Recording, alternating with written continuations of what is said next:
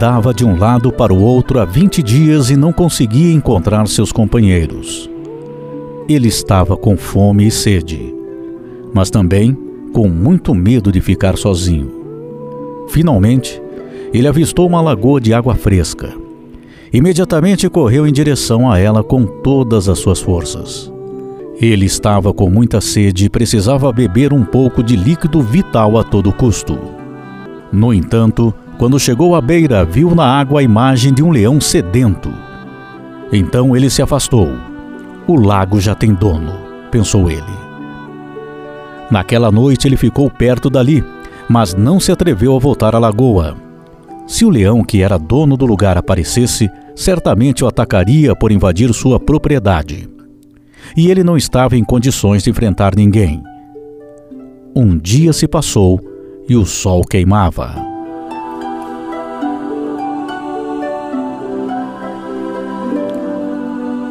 A sede era tão grande que o leão decidiu arriscar. Já não aguentava mais. Então, ele se aproximou cautelosamente da lagoa e, quando chegou à beira, viu o leão novamente. Sua sede era tanta que ele não se importou. Enfiou a cabeça para beber a água fresca. Neste momento, o leão desapareceu. Ele estava vendo apenas seu reflexo. Assim são os medos. Desaparecem quando os enfrentamos.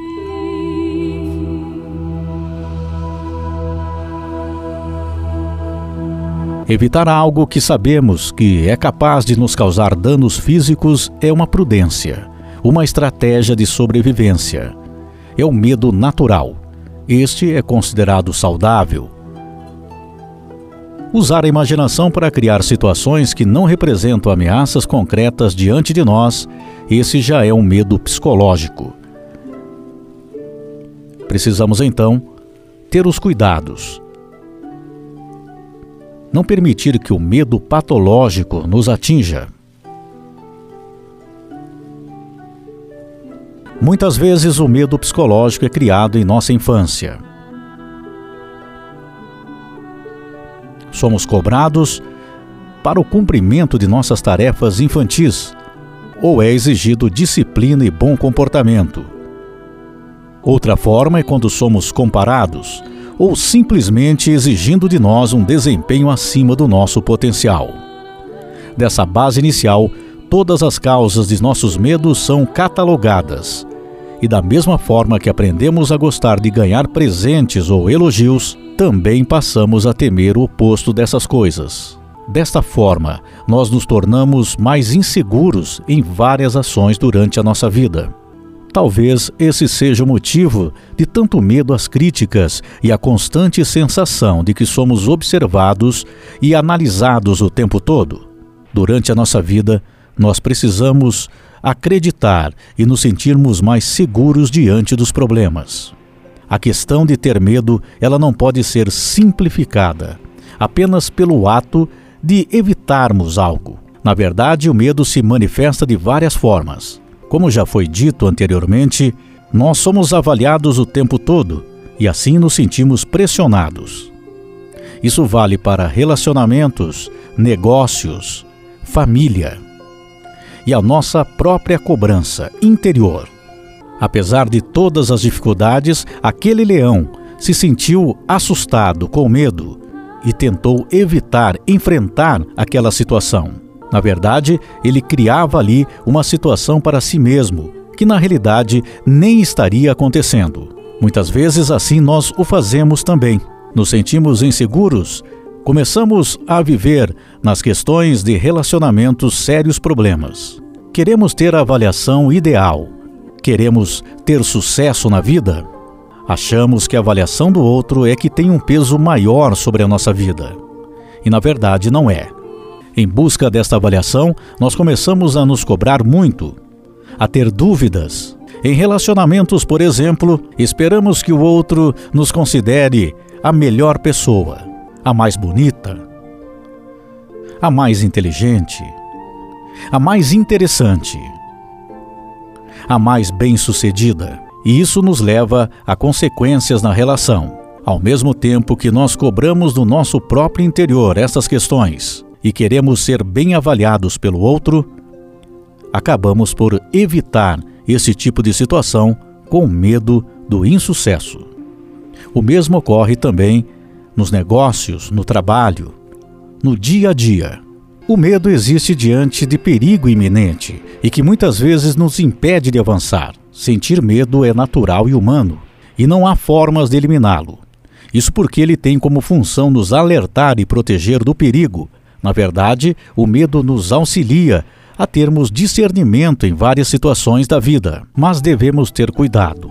O medo a longo período, ele pode se transformar em várias fobias e até doença. Hoje pode-se dizer que ansiedades, depressão, problemas psicológicos estão atrelados ao medo.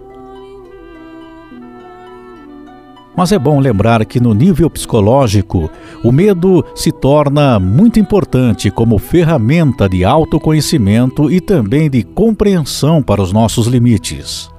E com isso, ele nos ajuda também na parte evolutiva da nossa personalidade. Por isso, é importante termos equilíbrio do que é o medo natural ou o medo psicológico e pessoal. Mesmo sendo do instinto de sobrevivência, o medo ajudou a manter o ser humano vivo durante milhares de anos. E por isso, é responsável por adaptá-lo a mais terríveis condições na natureza. Para você enfrentar o medo, primeiro você precisa reconhecer quais são as verdadeiras circunstâncias, aquilo que te incomoda, aquilo que te assusta em momentos em que o medo se instala. Para você combater o medo e ter equilíbrio, em primeiro lugar, você deve reconhecer quais são os momentos, quais as circunstâncias em que o medo se instala. Então, em primeiro momento, faça uma autoanálise. O que te leva a ter medo? Por que você se sente insegura, inseguro em determinados momentos? Seja na relação, no seu trabalho, na sua família, no seu dia a dia. Quando sentir insegurança, processos depressivos, ansiedades, você passa a ter uma escolha: permitir que o medo tome conta ou então as formas que você pode reagir a isso. Você precisa esclarecer em sua mente quais os problemas que levaram você a estar nesse estágio. Outro fator importante é que você pode trabalhar a sua mente. Você pode condicionar os seus pensamentos diariamente como um exercício de correção da forma como você está pensando. Com isso, você pode chegar ao estágio do autocontrole. Medos e fobias, como já foi dito anteriormente, têm relação direta com a ansiedade. O medo é que dificulta o controle sobre a razão e as emoções, abrindo espaço para um emaranhado de sentimentos e pensamentos caóticos negativos. Várias medidas podem ser tomadas, como meditação, controle da sua respiração, exercícios físicos. São excelentes indicações para manter a saúde da mente. E claro, o controle dos seus pensamentos, que parte de você mesmo aí no seu interior. Você também pode compartilhar o seu medo, as suas dúvidas, as suas ansiedades trocando experiências construtivas sobre suas fobias e tensões. Isto vai te ajudar em um desbloqueio emocional ao compartilhar, ao comentar com pessoas da sua confiança. E você já percebe isso? Que quando conversa, aquela ansiedade, aquele sentimento de angústia já vai sendo amenizado. Não prorrogue seu medo e sofrimento como fez aquele leão, quando ele decidiu enfrentar aquele medo para matar a sua sede, simplesmente ele resolveu o problema.